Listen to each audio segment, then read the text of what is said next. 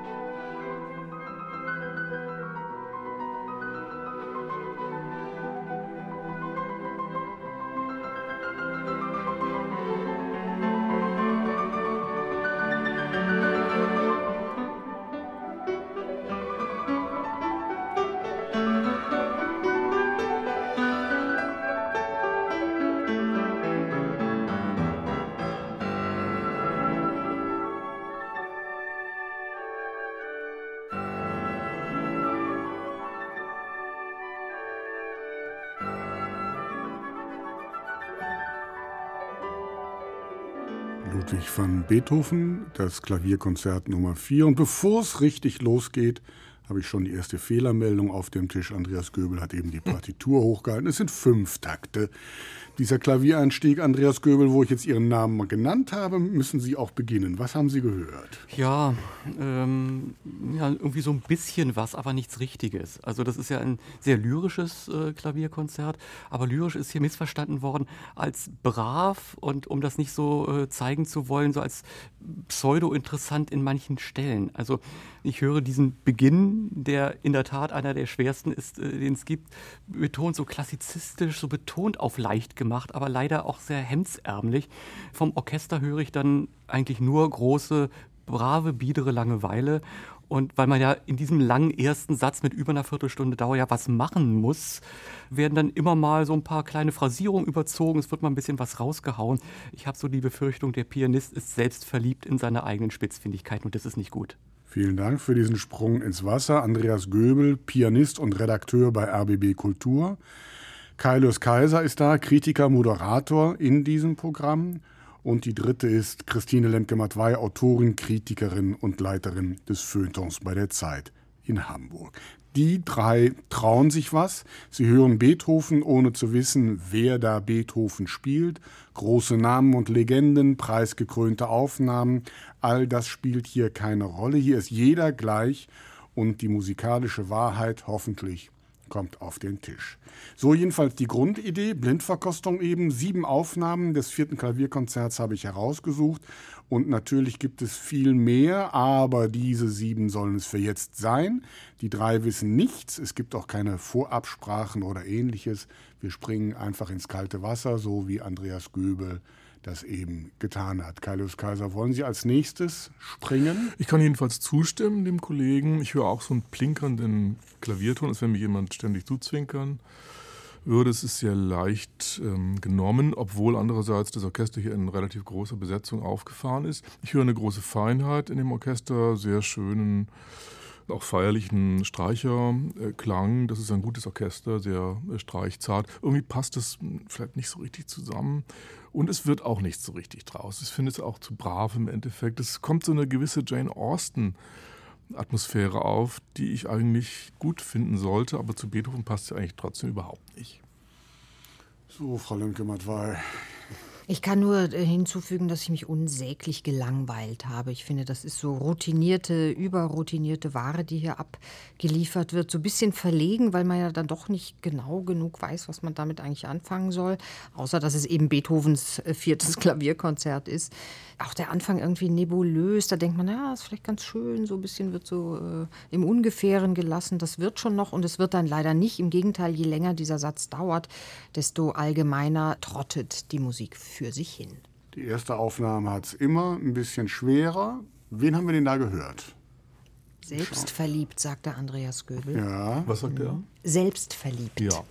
Und natürlich jemand, der das eher so aus der Heidenperspektive hm. hier in den Blick nimmt, ja. also der sich etwas auf historische Informiertheit zugute hält, obgleich er hier, glaube ich, an einem normalen Flügel sitzt.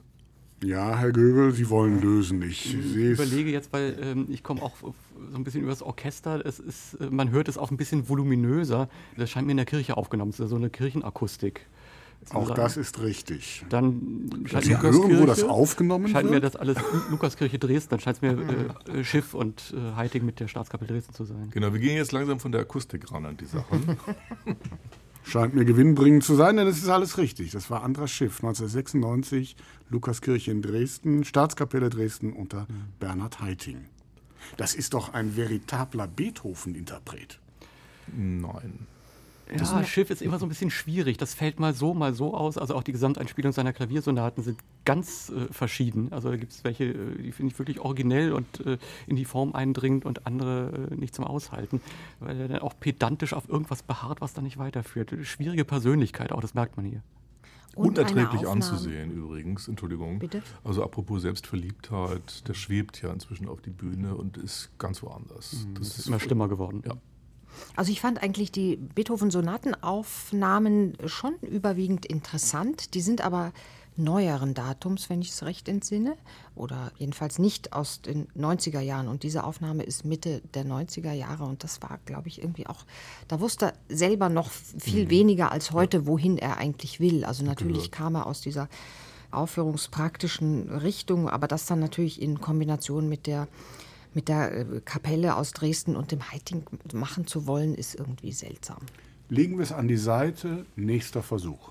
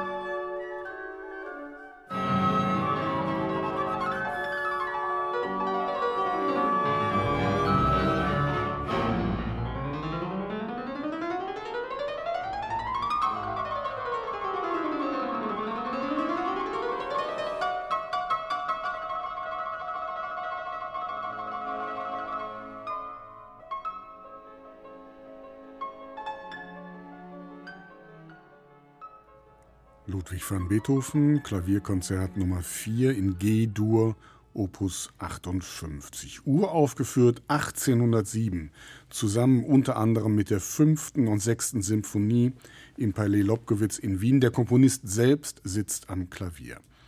Nach außen gibt sich das Konzert durchaus klassisch, das heißt drei Sätze, Sonatensatz, Rondo am Schluss. Nach innen hingegen ist es ungemein differenziert, romantisch freizügig, sogar ungewöhnlich. Es beginnt mit dem Beginn, Klavier alleine, gab es bis dahin so noch nicht.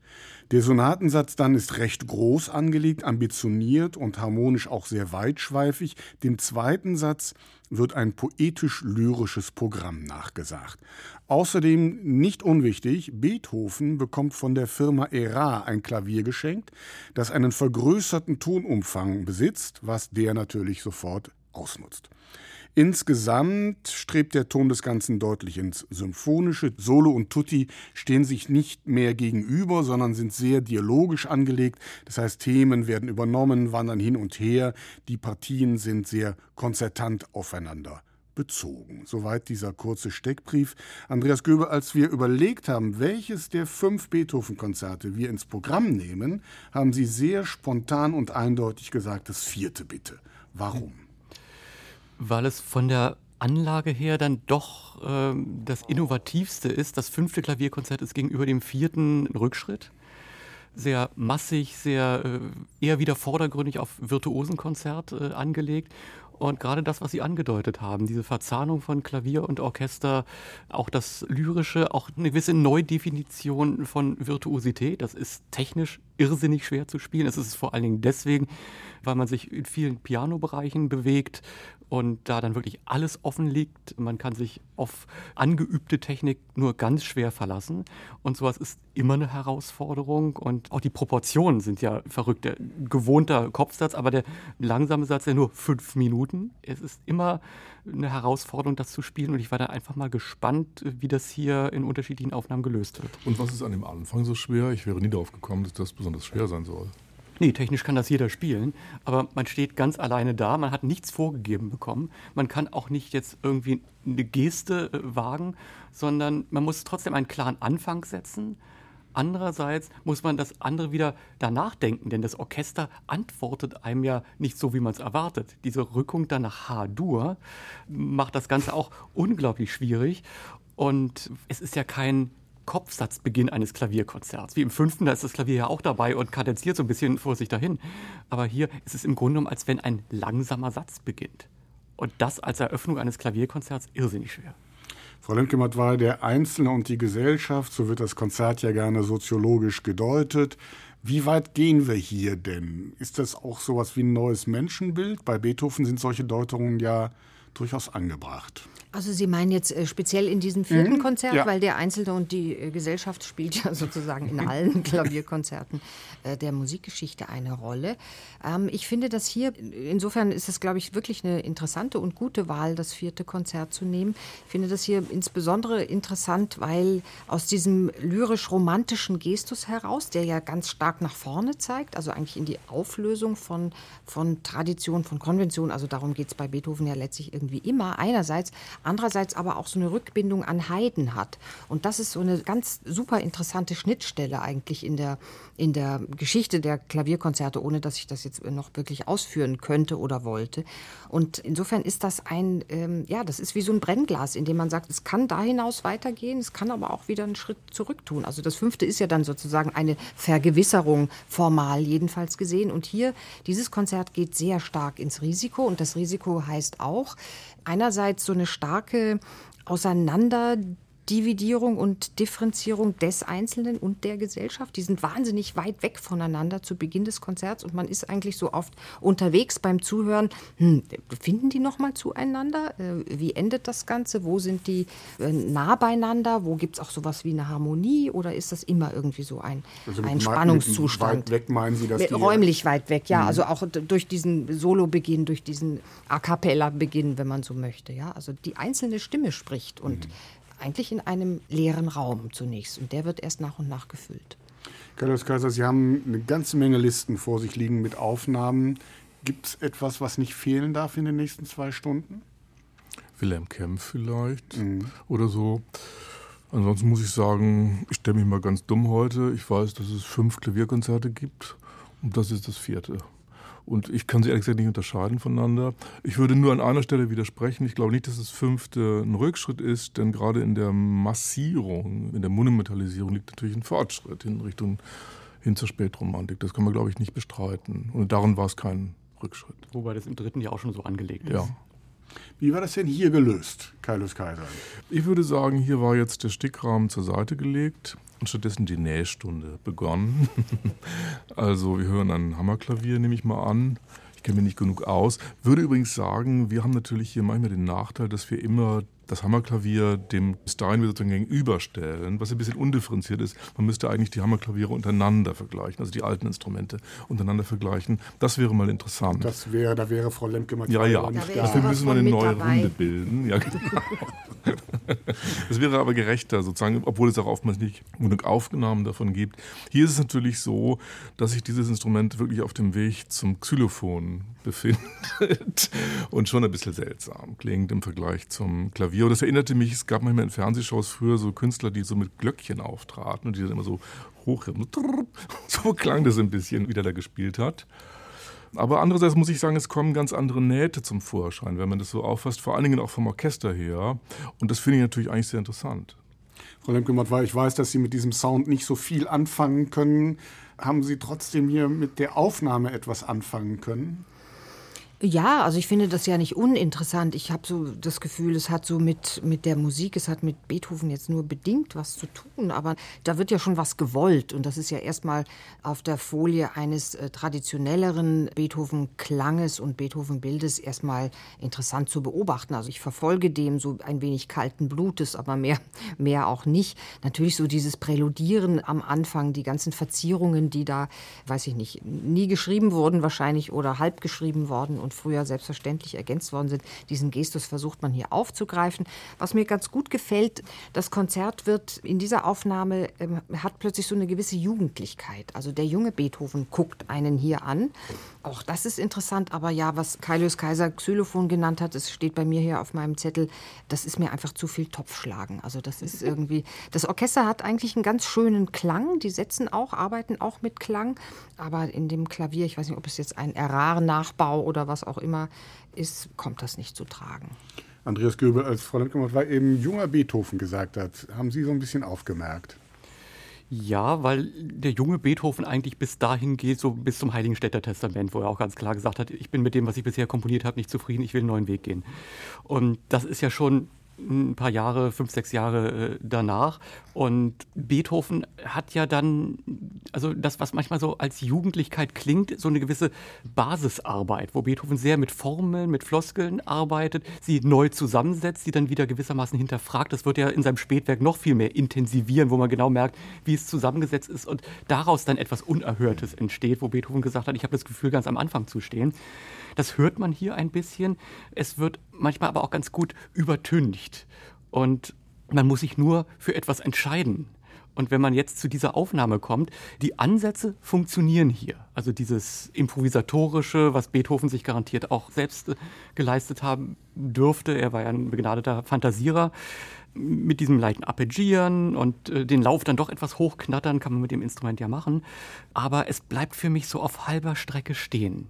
Wenn man das, was Beethoven subjektiv in seiner Zeit gemacht haben wird, machen will, dann kann man es nicht bei solchen Ansätzen belassen, sondern muss man es noch radikaler fassen. Man merkt es äh, beim Ensemble, beim Orchester genauso.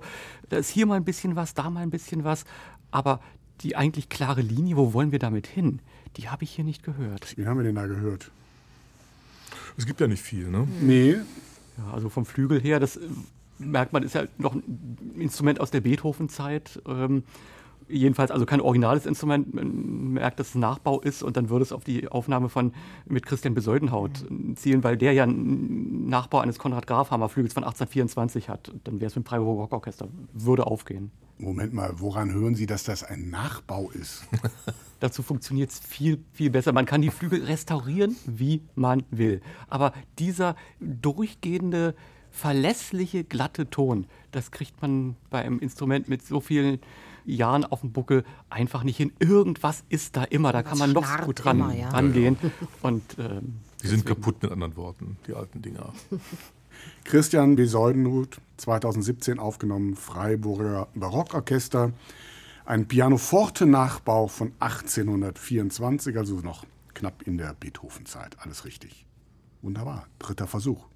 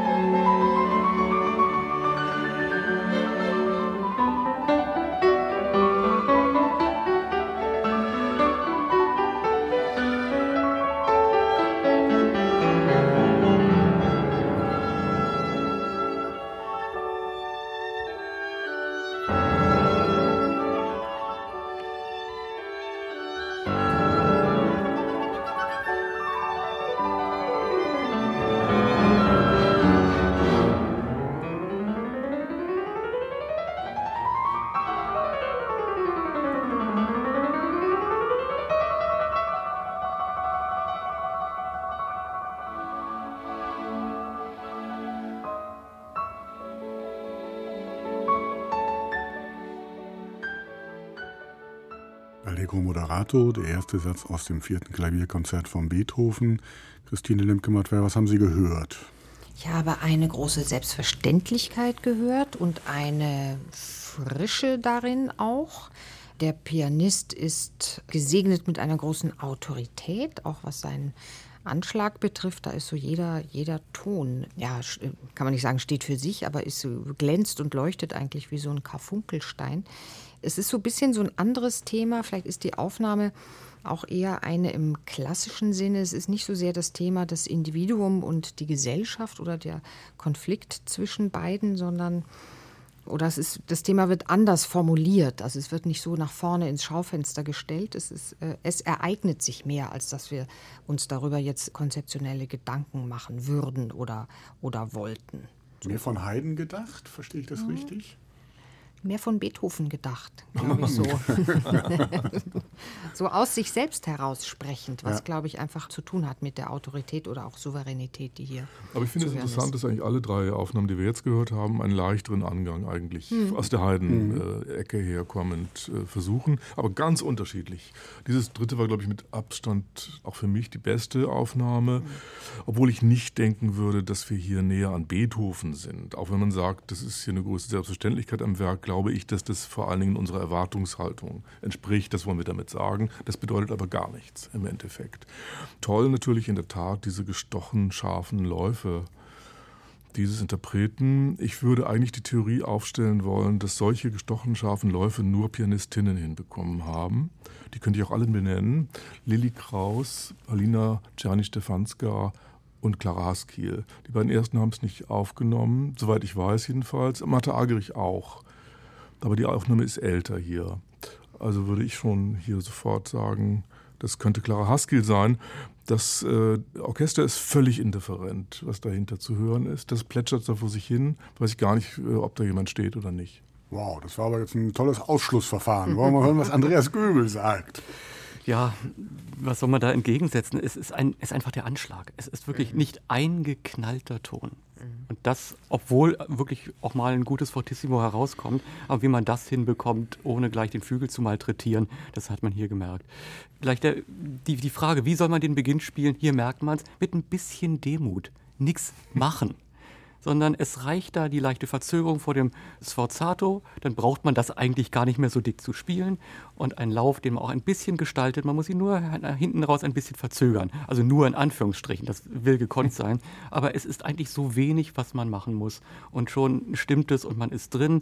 Und jetzt ist auch die Frage geklärt, was an diesem Konzert so lyrisch ist. Lyrisch heißt eben nicht, dass man nur Sonnenschein hat und dann ständig die Wespen vertreiben muss, sondern hier geht es auch mal ohne Wespen und es ist trotzdem nicht langweilig großartig. Die Pianistin ist bekannt geworden für ihre aufblühende und leuchtende Spielweise. Joachim Kaiser, der Kritiker, nannte sie eine Heilige. Das war Clara Haskell, 1954 aufgenommen, mit dem Rias Symphonieorchester unter der Leitung von Dean Dixon. Ja, Wer immer das sein mag. Wer ist das? Wer ist das? Keine Ahnung. Dean Dixon ist, ein, ist äh, ein afroamerikanischer ja. Dirigent, der oh, als erster amerikanische Orchester dirigiert hat und auch hier in Deutschland lange das Radiosymphonieorchester in Frankfurt oh. geleitet hat. Eigentlich kein schlechter Dirigent. Immer, immer ja. so ein bisschen ähm, unterschätzt oder natürlich irgendwie aufgrund seiner Herkunft oder seiner Hautfarbe her auch so ein bisschen unter Wert gehandelt. Mhm. Aber hier finde ich auch, ist er einfach zu blass oder erstarrt vielleicht ähm, zu sehr ja, vor dem Monument, Demut. mit dem er es zu tun hat. Ja, es ist zu viel Demut zu hören. Und, ja, die Frage des Romantischen. Äh, wenn er was macht, ist es ein bisschen zu gewollt. Auch ja. zum Fortissimo hin, da merkt man einen Gestaltungswillen, aber das geht so an dem, was Clara Haskell macht, komplett vorbei. Und sie ist natürlich äh, die große Auratikerin ihres Faches. Ja, ich glaube, das war das ist ein blöder Satz, aber das war eigentlich völlig wurscht, was die gespielt hat. Das war immer. Weil sie eben auch alles hat. Toll, ja, sie hat es, alles. Es, gibt auch ja. viele Aufnahmen älterer Natur, die musikalisch viel erzählen, hm. aber mit so einer gestochenen Technik, das hat man nicht so oft. Dreimal haben wir den ersten Satz gehört und es ergeht die Frage, welche Aufnahme kommt weiter? Und ich ahne schon jetzt Ihre Antwort. Welche Aufnahme wollen Sie noch einmal hören, wenn wir jetzt zum zweiten Satz kommen? Andras Schiff hat eben den Beginn gemacht, dann Christian Besoldenhuth mit dem Pianoforte oder Clara Haskiel. Ja, das kann eigentlich nicht Frage sein. Auch und sei es, um der These äh, des Kollegen nachzugehen, ob wirklich nur Frauen solche Läufe spielen können. Folgt also nun der zweite Satz. Klavier und Orchester sind jetzt wieder streng voneinander getrennt. In der Anlage ist der Satz auch hier ohne Vorbild. Die Orpheus-Sage soll der inspirierende Gedanke gewesen sein. Hier der Sänger, dort die finsteren Mächte der Unterwelt. なるほど。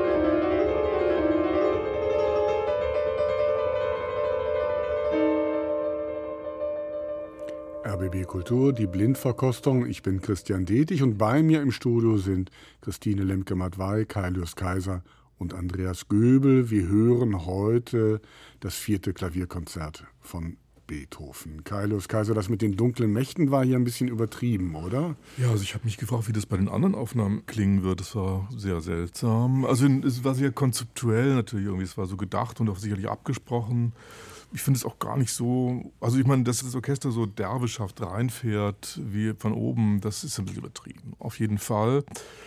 Das geht zu Lasten des Dirigenten. Aber dass da stattdessen dann der Pianist und der Klavierpart so wie nicht von dieser Welt erscheint, hat mir persönlich, muss ich sagen, gut gefallen. Es hatte wirklich so was Weltverlorendes. und einen heiligen Ernst dabei. Und trotzdem hat es irgendwie sehr äh, gesprochen zu mir. Ich mich, fand das ganz beeindruckend. Frau Lemke, weil Sie nicken ein wenig. Ja, weil ähm, die haben halt einfach gar nichts miteinander zu tun, jedenfalls bis zu dem Die Zeitpunkt. Ja, die wissen das aber, äh, an dem wir uns von ihnen getrennt haben oder sie sich von uns. Und das kann man so konstatieren, das kann man falsch finden, aber man kann sich natürlich ganz auf den Solisten oder die Solistin konzentrieren und der oder die macht das in der Tat sehr reizvoll, finde ich, weil man auch so durch dieses sich Versenken, dieses so ein bisschen traumverlorene Spiel, rückt das Ganze nochmal so ein großes Stück, finde ich, so in Richtung Romantik. Also auch was die harmonischen Farben betrifft. Also ich musste irgendwie sofort an Schumann denken, ich musste an Chopin denken. Und das ist da alles schon zumindest in der Vorahnung da. Können Sie sich anschließen, Andreas Göbel? Auf jeden Fall. Ich äh, finde das nicht nur eine starke Setzung vom Konzeptionellen her, was Kailius Kaiser erwähnt hat, sondern auch wie es gemacht ist. Man merkt an der Härte, es ist nicht so eine romantisierende Härte, die es ja auch sein kann, die reinfährt, sondern es ist im Grunde genommen, als wenn da ein Originalklangensemble auf modernen Instrumenten spielt, äh, mit diesem etwas harten Abphrasieren aber wie das Klavier genau das Gegenteil macht, also immer mehr aufgeblendet wird, auch ganz äh, konsequent, als wäre das noch irgendwie nachgemischt worden. Und dann aber plötzlich eine große Freiheit ausbricht, die aber nicht in so ein reines Improvisieren mündet, sondern ein ganz klares Ziel hat und auch ein natürlich nur vorläufiges Ende kommt. Es ist eben genau das, das Mittelding aus gut überlegt und dann auch gut empfunden. Wen haben wir denn da gehört? Das ist eine jüngere Aufnahme. Das ist eine jüngere Aufnahme. Ihr könnt immer von unten gucken. Ihr habt das, glaube ich, äh, Wir haben das äh, chronologisch, chronologisch aufgelistet. ge Ne? geordnet. Sie reden von Ihren Listen, ja? Ich habe das alphabetisch, das ist der Hauptunterschied zwischen uns. ah, okay. Verstehe. Ja, und während Sie auf Ihre Listen schauen, weiß Andreas Göbel schon, wer gespielt hat. Ich bin mir noch nicht so ganz sicher. Ähm, Ja, woran liegt das? Was Ähm, fehlt Ihnen? Noch so genau das charakteristische, also vom, vom Ton her, vom Anschlag könnten es einige sein. Ja. Auch bei den neueren Aufnahmen, also auch äh, jemand wie Christian Zimmermann, das wäre jetzt die aktuellste, die ich da hatte, äh, auf dem Niveau ist es auf jeden Fall. Aber, äh, Ra- aber aber Sam Rattle hätte das auch nie so dirigiert äh, Nein, mit dem London ja. Symphony Orchestra.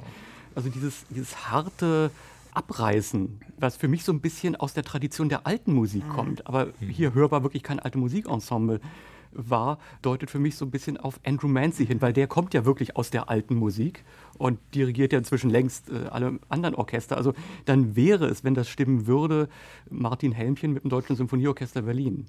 Ich meine, sehr deutsch war das, ne? Ja. finde ich schon. Also vom Klavier her, ja. Schon durch die Ernsthaftigkeit, die das hat. Frau Lemke-Matt war Sie. Ja, ich bin da ganz, äh, ganz dabei. Wir haben uns bisschen, als ob Sie wurscht Wir wäre. haben uns abgewöhnt zu widersprechen. ja, genau. Also, uns aberzogen. ganz neue Aufnahme, alles richtig, 2019 hier in Berlin aufgenommen. Das war Martin Helmchen, das Deutsche Symphonieorchester unter Andrew Mancy. Ja, beifälliges Nicken, wenn ich Ja, das mal hier reportieren Ja, interessant. darf. Ja, Ja, ja. interessant, Also ich fand, der Fall. Kontrast, der wirkte ein bisschen ausgedacht, aber der Pianist hat das super gemacht. Ja, und ich finde auch, dass es hier mal aufgeht. Ich habe unter Andrew Mancy auch schon ganz furchtbare äh, Aufnahmen gehört, wo er auch versucht, mit so einer gewissen Trockenheit alles durchzukämpfen. Nun passt das auch zu diesem Satz sehr gut. Also wie das jetzt weitergeht, seine Konzeption, wäre dann die Frage. Aber hier, Können hier es ja nachher weiter. Der ist immer so wahnsinnig hibbelig und ich finde, das merkt man ja auch. Das ist eigentlich der Otto Walkes der Dirigierszene. Und deswegen fährt das hier irgendwie so dazwischen. Noch einmal der zweite Satz und gleich will ich wieder wissen von Ihnen, wen wir hier hören.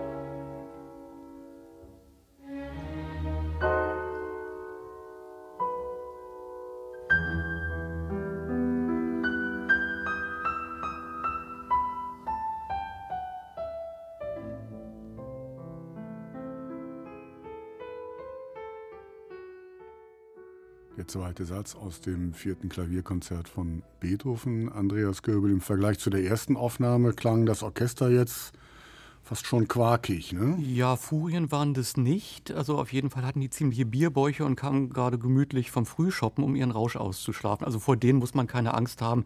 Da geht man da einfach in die Unterwelt und sagt, ja, kein Problem, ich komme auch wieder zurück, macht mal. Also das hat mir gar nicht gefallen. Vom Klavier her, das wird unsere mitgenommene Aufnahme sein. Äh, es ist wieder dieser traumhafte Anschlag. Es ist eine Gedankenverlorenheit. Auch hier wieder ganz bei sich geblieben. Und das Schöne, was ich hier fand, es hat so eine große Traurigkeit. Also wenn man halt mal beim Aufweismythos bleibt, man weiß ja nicht, ob Beethoven wirklich daran gedacht hat, ob es nur draufgesetzt wurde, egal. Aber dass da jemand äh, um seine verstorbene Frau trauert und die unbedingt gerne wieder zurückhaben möchte, das könnte man hier raushören. Frau Lemke-Matwei, wie, ja, Sie nicken schon, ja. Also ich äh, bin mir ziemlich sicher auch, dass es wieder die Clara Haskell-Aufnahme ist. Traurigkeit würde ich gar nicht sagen. Ich würde eher sagen Melancholie bis hin zur, zur Depression. Und ich glaube, die Depression hat die Pianistin an den Stellen ereilt, wo sie irgendwie dachte, also gegen dieses Orchester ist einfach nichts zu wollen. Ja? Also ich brauche ich mich gar nicht weiter anzustrengen. Gehe ich lieber, so wie Andreas Göbel sagt, verschwinde ich mal eine Runde in der Unterwelt. Wenn ich wiederkomme, sind die vielleicht weg oder so. Ich weiß nicht. Also es hat so, eine, so, eine, so einen komischen Selbstkommentar, so einen unfreiwilligen. Mhm. Ja. Aber, aber sie ist natürlich nach wie vor toll. Also ich hätte auch gesagt Melancholie, wobei ich den Gedanken durchaus bestrickend finde, dass da ein, eigentlich ein, auch ein Gluck sogar nachklingt mit der Orpheus-Oper. Das macht Sinn für mich. Ich finde nur, dass sie mit den etwas heroischeren Teilen überhaupt nicht klarkommt. Clara Haskell, dass man da doch Grenzen dann ihres Repertoires auch merkt. Ja, alles richtig. Das war die Aufnahme noch einmal mit Clara Husky, mit dem Rias Orchester unter der Leitung von Dean Dixon. Ja gut, ich sehe in Ihren Gesichtern, auch das legen wir jetzt an die Seite und hören noch einmal den zweiten Satz. Musik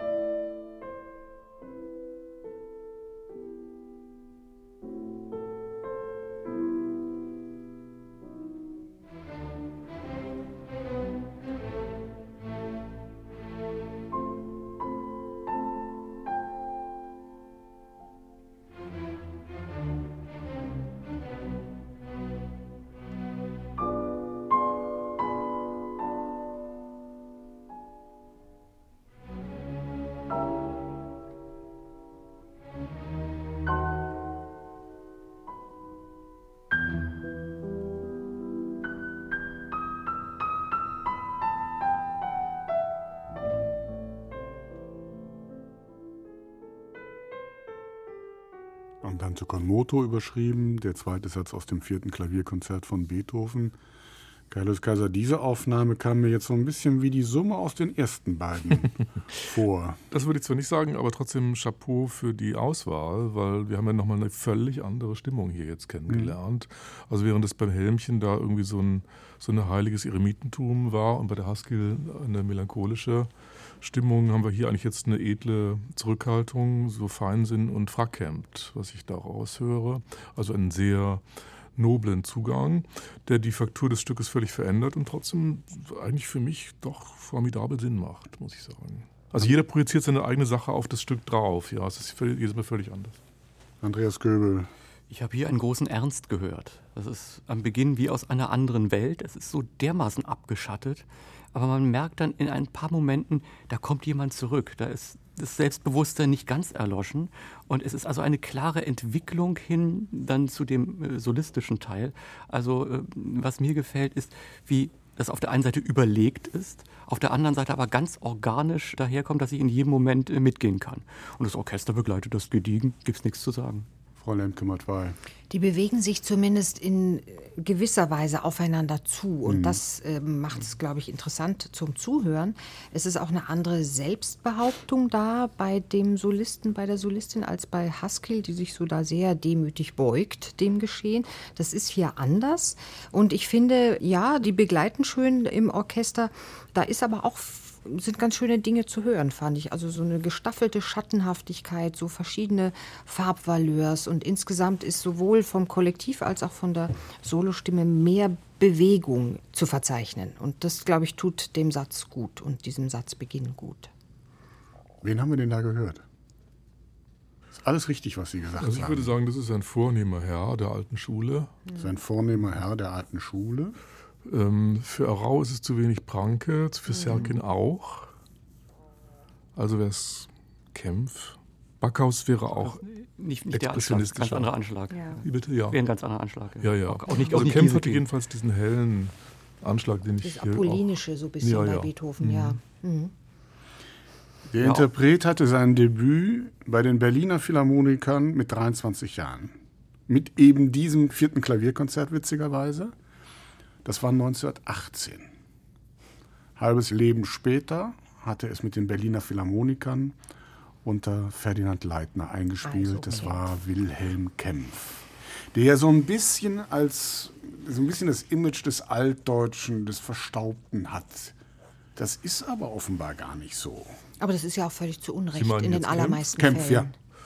Also es gibt im Augenblick fast keinen bewunderteren, also unter Pianisten, mhm. äh, Altmeister als Kempf. Dann hat sich das geändert deutlich. Komischerweise, ja. ja. Ja, also das gibt ja so, so, so Überfiguren, so übergroße Figuren, die verschwinden für eine Weile ja. in so einer komischen Versenkung. Und mhm. wenn sie dann wiederkommen, weil man während der Zeit der Versenkung glaubt, es besser zu wissen oder ähm, interessantere Konzepte präsentiert zu bekommen, und dann kommen die wieder und haben das alles immer schon gewusst. Und so einer ist, ist dieser Kämpf. Ja. ja. ist auch eine so ein bisschen fies, aber... Ja. Ja. Nee, nee. ja, ist eine gestalterische Überlegenheit, die eben auch nicht überall gut ankommt, eben weil sie so überlegen ist. Mhm. Ja. Der war sehr souverän, aber sehr dezent dabei. Ne? Ja. Nicht, nicht aufdringlich. Schön. Dreimal haben wir jetzt den zweiten Satz gehört und jetzt bin ich gespannt, wer kommt weiter, wenn wir jetzt zum dritten Satz kommen. Martin Helmchen, Clara Haskell oder Wilhelm Kempf. Das ist hier mal der Fall, wo man alle drei mit gutem Gewissen weiterreichen könnte. Ja, das stimmt. Ja. Ist aber nicht so richtig vorgesehen, oder? Nein, leider nicht. Ach, wir hören vom letzten Satz doch auch drei Beispiele. Nehmen wir die einfach. Wer bekommt den Vorzug? Das ist jetzt wirklich schwer. Mhm. Ja. Also ich würde mir eigentlich von Kempf, ich glaube, wir sind es ihm schuldig, aber auf Helmchen bin ich viel neugieriger. Geht mir ähnlich. Ja. Auch so, um ein bisschen an unserem Ruf zu arbeiten, oder? Nicht mhm. immer so das ganz in, den, in der Vorgeschichte, Vor- und Frühgeschichte irgendwie stecken zu bleiben. Es gibt ja am Schluss noch eine Möglichkeit, das jemanden stimmt. zu wählen. Und dann sind wir jetzt fürs Erste bei Martin Helmchen gelandet. Wunderbar. Folgt also nun der dritte und letzte Satz. Wieder ungewöhnlich. Rondo steht drüber. Irgendwie ist es aber auch ein Sonatensatz. Sonatenrondo, Hilfsausdruck.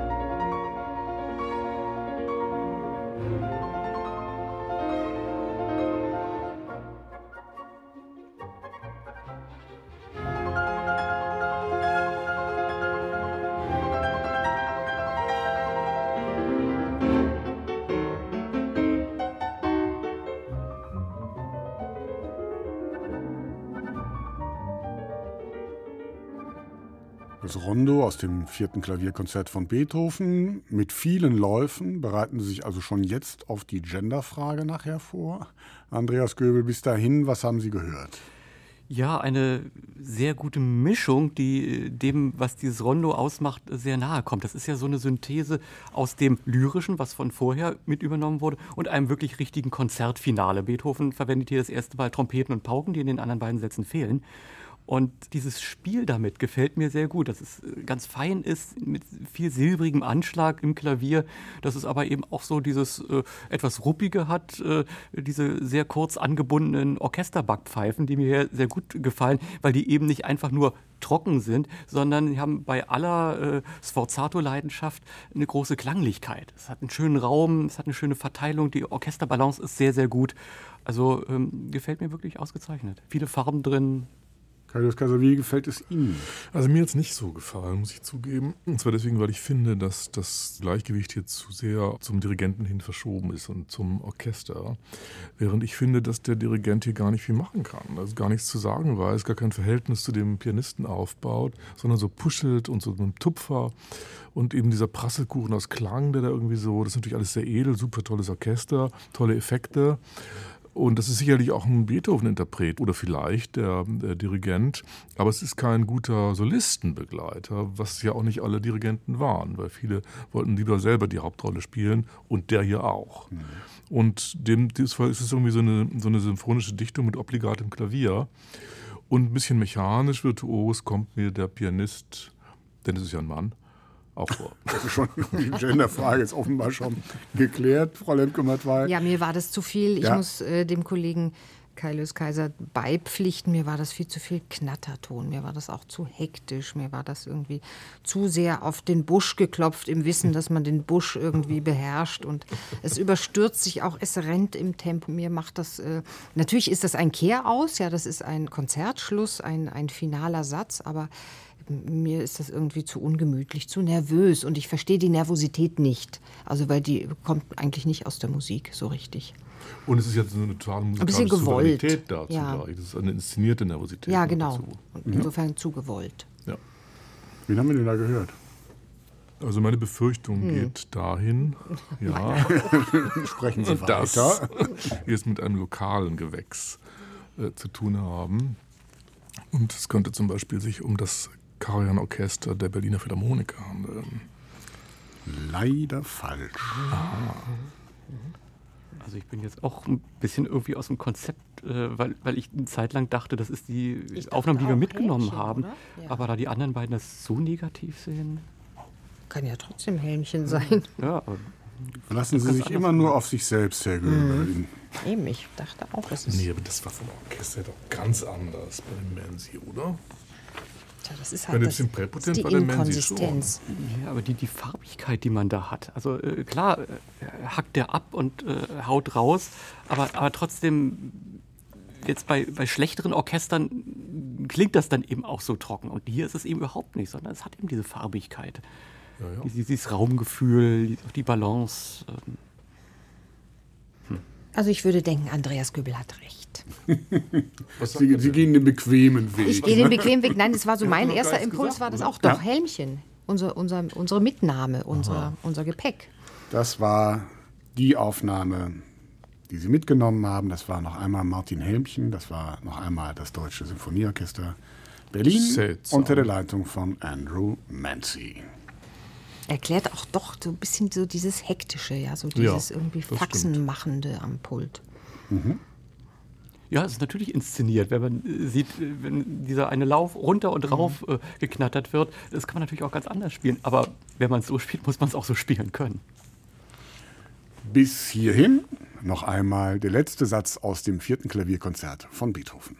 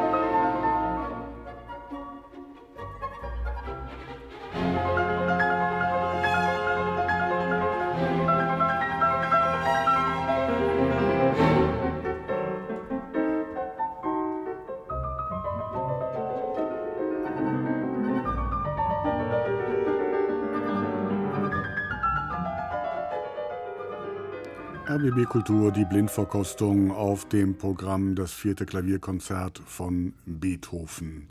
Frau Lemke-Matwei, ein bisschen kulinarischer hier, ne? Hm, ich glaube, das klingt besser, als es ist. Also man, Das man ist erstmal so, man ist Gutes. ganz eine Runde beschäftigt und auch ganz zufrieden und ja, das hat so eine Griffigkeit und doch nicht zu brutal und auch nicht ganz so ähm, hektisch und äh, schnell davon eilend wie die Helmchenaufnahme. Manchmal denkt man, ach ja, die sprechen miteinander, ähm, also der Solist und das Orchester, die haben was miteinander zu tun. Dann ist der Zusammenhang dann doch wieder ganz lose. Der Pianist hat eigentlich wenn es ein Mann sein sollte, so eine Art Überanschlag. Also er hat so viel Anschlag, dass die Töne eigentlich schon wieder weg sind, die, denen dieser Anschlag dann äh, gehört oder gebührt. Also alles so ein bisschen, ich glaube, es ist am Ende zusammenhangloser, als man es aufs erste Hören äh, so begreift. Und das Orchester hat irgendwie mit so einem seltsamen Beethoven-Bild zu kämpfen. Also der, der kommt so als so, so super viril ums Eck. Das ist der da gar nicht. In dem Konzert ist das eigentlich gar nicht. Klingt so, aber bitte mit Sahne. Ja, so ja. Luis Kaiser. Überanschlag. Überanschlag. Das Ja. ist Wir so klären der- gleich, was das Das heißt. ist der Überbiss der Phänomen, Pianisten. Also ich fand auch hier das ähm, Gleichgewicht zugunsten des Dirigenten irgendwie verschoben, der seine Show hier äh, haben will und der das Ganze eben auch sehr symphonisch angeht. Das ist aber äh, sehr viel kantiger und kontrapunktischer und insofern traditioneller als die Aufnahme, die wir davor äh, gehabt haben. Und es ist äh, gleichwohl sehr luxurierend. Und auch der Pianist gibt sich den Anschein, der alten Schule sozusagen anzugehören, jener Granden, also von denen wir Kempf schon gehört haben. Und da gibt es noch eine ganze Reihe. Andreas Göbel. Ja, schwierig was dazu zu sagen, weil ich es eigentlich schon wieder vergessen habe. Ja, Also ähm, Stimmt. für mich war das so ein, so ein Eintopf. Ist alles wirklich übereinander und äh, alle haben so, ja, Grundhaltung wäre schon wieder viel zu viel. Ich würde sagen, so ein Grundgefühl. Das Orchester äh, macht so einen auf Himmelbett und äh, der Pianist, äh, ja, er liefert so ab. Die Figuren sind so einfach gut, sauber in die Tasten gesetzt, kann auch silbrig glitzern. Man kann wirklich nicht viel dagegen sagen, man kann aber auch nicht viel dafür sagen. Ich habe mich so gelangweilt. es fehlt doch eigentlich ein bisschen Persönlichkeit bei den Pianisten, kommt mir vor. Liegt es auch am Stück, weil man hier ja letztlich wenig machen kann? Ach, noch mit dem Anschlag kann man schon viel machen. Also machen muss man nicht, aber ein bisschen differenzieren kann man.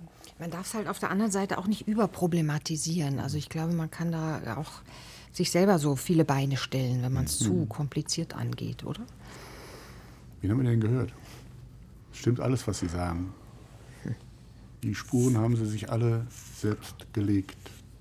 Also mir spuckt schon wieder Karajan im Kopf rum, aber da ich doch eben schon falsch lag. Doch, also ich äh, nehme das als Indiz. Sie haben gesagt, Karl-Lös Kaiser, äh, dass es auch wieder sehr auf den Dirigenten oder Dirigenten bezogen äh, ist. Und da hat äh, Christian Detig sehr vernehmbar äh, genickt. Und Ich habe genickt. Und dann kann es Also, nur also so, so, so, so sein? ein besonders man eigentlich und ich meine, Karajan, ja, Karajan klingt wie Karajan. Der hat sich alles dann unter, ähm, Jocht. unterjocht, ja, meinetwegen, ja, auch so. Also von daher äh, würde ich ja jetzt nicht widersprechen wollen. Wenn, Ich dachte eigentlich, die Sahne wäre der Hinweis gewesen, aber da, sind, da ist ja Aus- niemand drauf Sahne haben viele dirigiert Stattdessen habe ich genickt. Die Hörerinnen und Hörer wissen ja nicht, dass sie hinter einer Wand sitzen und wir sie gar nicht mehr sehen. Herr Göbel, nur Mut, Sie liegen richtig. gut, wenn es Karajan ist, Philharmoniker Alexis Weißenberg. So ist es. Das führt man so durch, ne? Aber auch damals war das doch eigentlich ähm, Weißenberg eine hat viel gemacht und viel ja, gespielt. viel worden. miteinander auch musiziert und war so eine, Meine so Mutter hatte das bestimmt im Plattenschrank, ja? Was folgt daraus? eine, nichts eigentlich. Nein, leider nicht.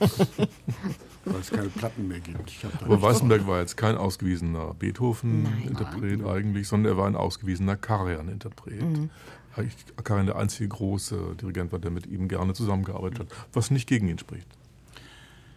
Letzte Runde, wer fehlt noch? Wilhelm Kempf war ja schon da, den hat Kairos Kaiser zu Beginn eingefordert. Vielleicht noch eine Zweitfrau? Eine Zweitfrau. Das klären wir dann Ja, in Maria Pires Ja. würde ich mir gerne mal anhören. Maurizio Paulini müsste eigentlich kommen. Ja, Pariah. Ja. Brendel äh, Brendel. wird immer vergessen, aber Arau, nicht so Gielels, schlimm. Ja, Gieseking, Gielels, ja. Fleischer, sonst oder was. unser Geheimtipp immer Dino Ravasi. Amadeus Weber-Sinke. Sie und Ihre Listen. Mal hören, für wen ich mich entschieden habe.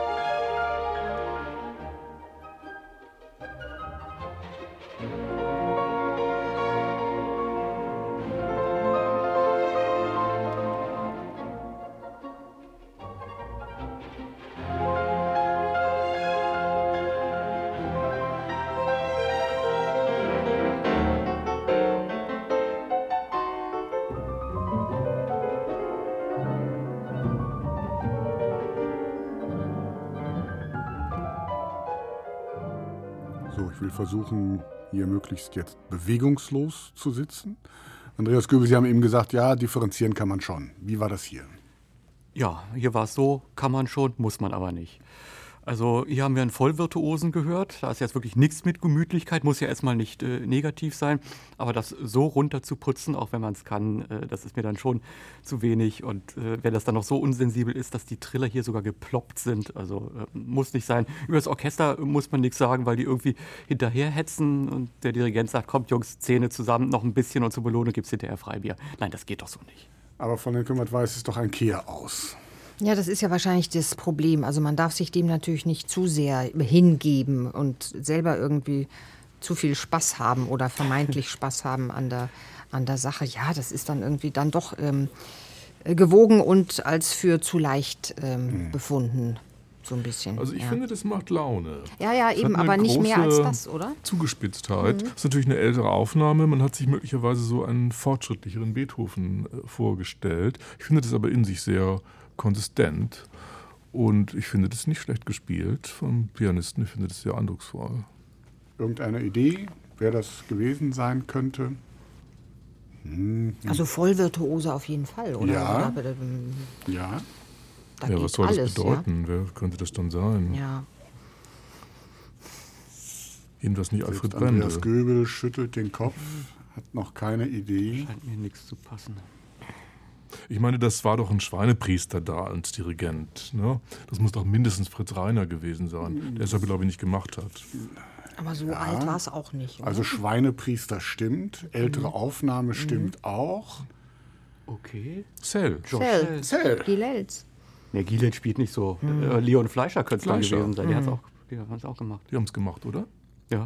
59. Der Pianist ist erst vor zwei Jahren hochbetagt gestorben. Das war Leon Fleischer. Das war das Cleveland Orchestra unter George Sell in einer Aufnahme aus dem Jahr 1959. Jetzt habe ich es.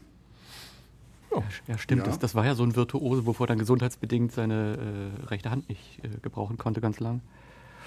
Ja. Aber dass so ein, ein, also Schweinepriester ja, aber dass so ein, ein Zuchtmeister auch dann hinter so einem so einem Solisten irgendwie herhoppelt, das erstaunt mich jetzt schon. Ja. Also so gehoppelt fand ich das nicht, ehrlich gesagt. Tragen wir wenigstens diese Erkenntnis mit dieser Aufnahme nach Hause. RBB Kultur, die Blindverkostung. Wir haben gehört, das vierte Klavierkonzert von Beethoven. Sieben Aufnahmen haben wir besprochen und diskutiert. Es gilt, einen Strich zu ziehen und zu fragen, welche dieser Aufnahme wollen wir jetzt zum Schluss noch einmal hören? Welche Aufnahme war die beste und schönste aus diesen sieben, wenn wir jetzt gleich nochmal den ersten Satz hören. Im Schnelldurchlauf und zur Erinnerung. Ich beginne mit den beiden jüngsten Aufnahmen. Das war heute Martin Helbchen und Christian Besäudenhut. Dann die Aufnahmen aus den 90er Jahren Andra Schiff. Dann die Klassiker, wenn man das so sagen will, mit den Berliner Philharmonikern aus den 60ern, Wilhelm Kempf und Alexis Weißenberg und die beiden älteren Aufnahmen Leon Fleischer eben zum Schluss und Clara Haskell. Für wen entscheiden Sie sich? Das ist jetzt ein Dreikampf. Haskell, Kempf und Helmchen. Mhm. Haskell, Kempf und Helmchen. Schöne Auswahl. Ich meine, die Helmchenaufnahme war ein bisschen auf die Nase gefallen. Ja, ich streiche Helmchen. Wobei Kempf, wir den ersten Satz nicht gehört haben. Wobei wir den ersten Satz nicht gehört haben. Mhm. Da ist noch ein Türchen also. Mhm. Kempf und Haskell. Nein, ich wäre schon für Kempf.